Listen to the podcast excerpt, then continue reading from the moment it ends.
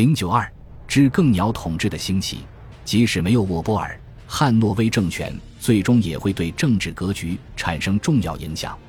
仅仅就腐败而言，并不是沃波尔的管理方式产生的新事物，而是庇护程度的发展带来的必然结果。在一七一四年之前，宫廷的不确定或不一致的政策，使得对宾客和庇护人的统计非常困难。从选举金字塔顶端的自治市民，到卑微的收税官或普通议员，获取经济利益和权力的手段还远未明朗。在安妮女王统治下，政党政治的大部分不稳定性都源于由此产生的震荡。在一七一五年之后，大概在一代人这么长时间内，这个问题通过公共生活的一个简单而重要的事实解决了。乔治一世和乔治二世都反对将托利党纳入他们的政府部门。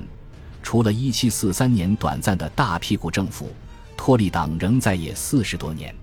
自相矛盾的是，这种对托利党的排斥更能确保政府部门的稳定。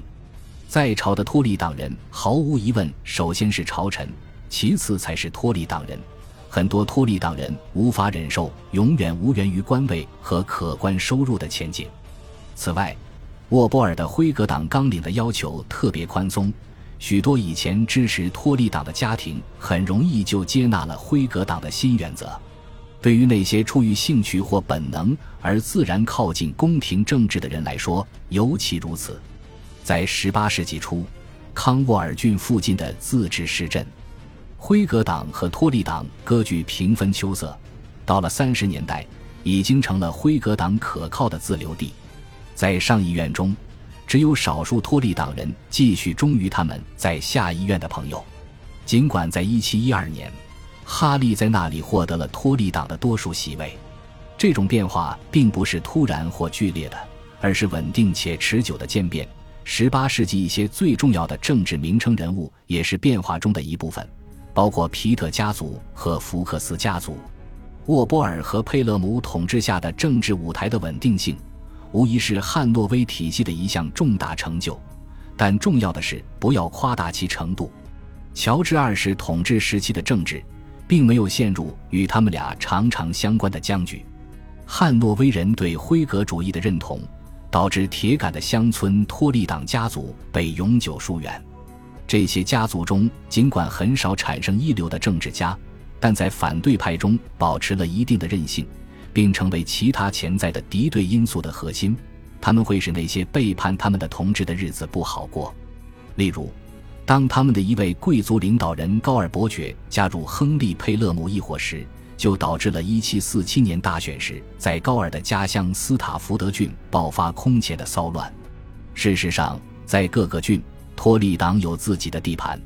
在郡级选民的四十先令自由人中，特别是在中部地区。西部乡村和威尔士，托利党得到了一贯的甚至越来越多的支持。在其他地方，即使不是处于主导地位，他们也是有影响力的。辉格派的持续舞弊行为使托利主义在教会的实力必然受到影响，但教会的一个伟大的神学院牛津大学仍然忠于圣公会的绅士阶层，并且托利党人家族有足够的教会庇护来维持自己强大的利益。在大城市，也有潜在的反政府的巨大力量，例如在伦敦、布里斯托、诺维奇和纽卡斯尔，民众有参与政治的悠久传统，并为保守党的煽动者提供了支持。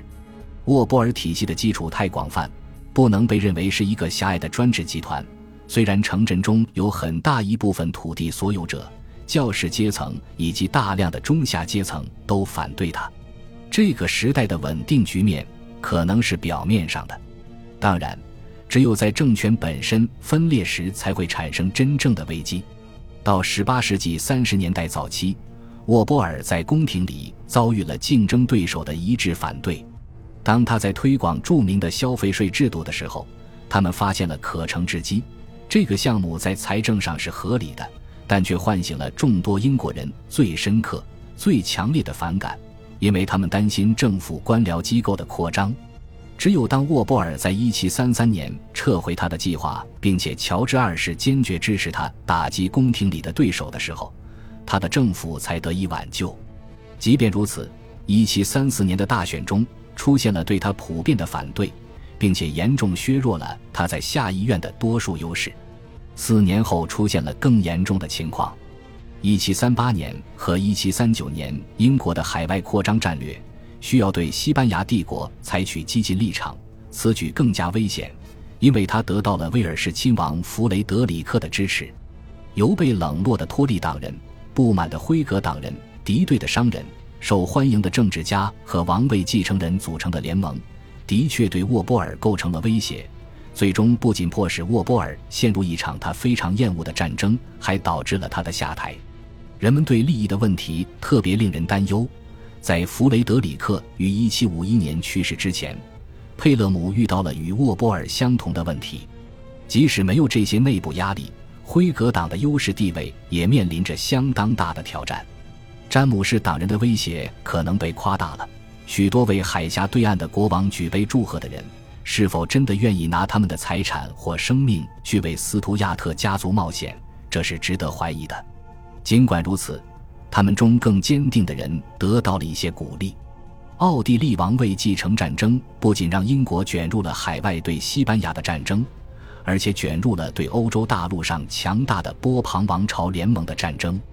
在这场战争中，乔治二世似乎主要关心保护他心爱的选帝侯领地，随之而来的是与国内利益发生冲突。最重要的是，英国的金钱和士兵的鲜血被投洒到德意志和荷兰的做法广受抨击，给爱国的政客们提供了足够的把柄来攻击政府。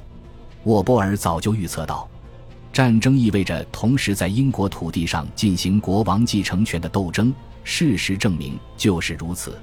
当詹姆士党人于1745年入侵英国时，对汉诺威王朝构成全面的威胁。按照欧洲标准，英国常备军的规模很小。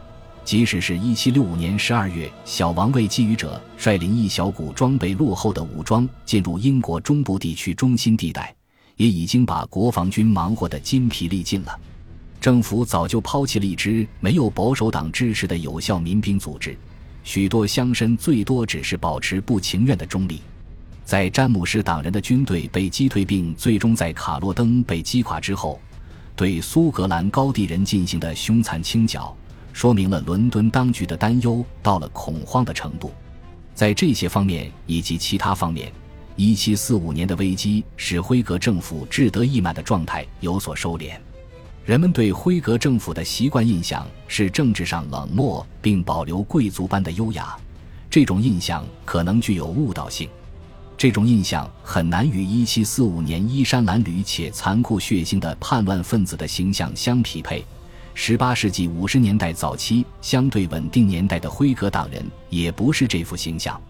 例如，佩勒姆的灵巧管理使得他能够引导英国安全的，但是不太光彩的走出战争，并且其财务上的聪明才智能够使国债处在安全的范围之内。